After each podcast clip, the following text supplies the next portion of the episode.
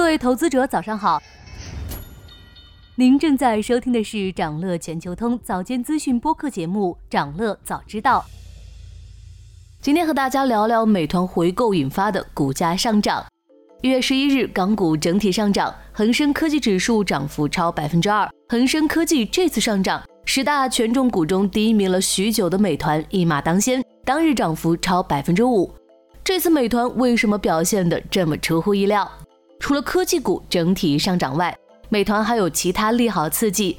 美团耗资四亿港元回购股票，这是美团上市以来的首次回购。二零二三年，美团股价处于下行趋势，全年来看股价腰斩，仅第四季度股价就下跌了近三成。至于原因，主要是业绩让市场失望了。美团二零二三年第三季度实现营收七百六十五亿元，同比增长百分之二十二。净利润三十六亿元，同比增长近两倍，看起来还不错。但其实净利润同比大增，主要是因为二零二二年同期的低基数。环比来看，公司净利润下滑超过百分之二十三，并且三季度还是点外卖的旺季，利润反不如平时。而且投资者对美团不满意，还在于面对抖音本地生活的攻势，美团只能以价格战为手段，被动接招。面对抖音的竞争，美团的本地生活业务三季度经营利润率同比下降近三个百分点。今年城市旅游大火，让大家见识到了新媒体对消费趋势的影响，所以面对抖音的攻势，美团的压力很大。据抖音生活服务发布的报告显示，上年抖音生活服务平台总交易额增长百分之二百五十六，门店总覆盖三百七十家城市。美团手中的市场份额正一点点流向抖音，本地生活业务的血拼怎么打都是伤敌一千自损八百，得寻找别的出路。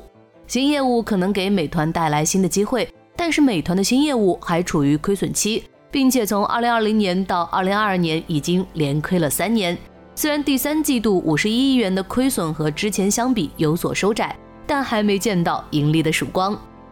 新业务中，美团买菜更名小象超市后，通过各种促销折扣吸引了不少消费者，并推出了自有品牌象大厨。目前时间尚短，自有品牌的口碑和影响仍待市场验证。随着山姆和盒马的入局，生鲜超市这块业务，美团也很难顺风顺水的发展。美团还能做点什么？它正在尝试开辟海外市场。